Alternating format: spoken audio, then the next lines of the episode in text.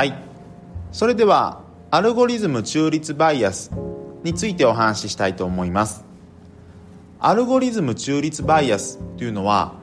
AI のアルゴリズムでは人間並みのバイアスが入らないと思い込んでしまう傾向のことを言います。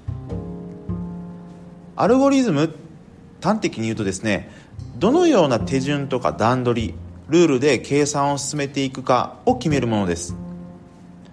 そしてその手順をプログラミング言語で実際に記述したものがプログラムです。例えば集団の平均値を求めて各サンプルがその平均値より大きいのか小さいのかを判断するケースを取って考えてみたいと思います。このケースだとですねまずは全ての数値を足し合わせてサンプル数で割って平均値を求めます。次に順次サンプルの数値から平均値を引いてプラスかマイナスかを判断して大小を判断する。こういうアルゴリズムを組むことになると思います。100個の数字を小さい順に並べる作業を進めるためのアルゴリズムはもう少し複雑になります。例えばですが任意の順番の数字をその前の順番の数字と比較して必要に応じて順序を入れ替えていくようにすると最終的には小さい順に数字が並びます。ただですね毎回乱数を用いて数字をランダムに並べて100個の数字が小さい順に揃ったらそこで止める。というアルゴリズムだと作ることは可能なんですが実際には効率が悪いので、えー、使われることはないかなと思います。数が増えて1億個ともなるとですねそれが小さい順に並ぶ可能性は極めて小さくてとても実用には耐えられないかなと思います。こんな感じでアルゴリズムは本来無機質なものでそこにバイアスが入り込む隙はないように思われます。ただそれ錯覚です。どこに隙があるかというとそれは AI に用いたデータです。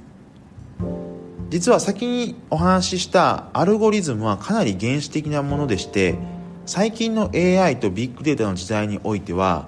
AI が過去のデータから学習して機械自らがバイアスを作り上げてしまうんですね。例えば Amazon が採用面接で AI を用いていたある時期ですね。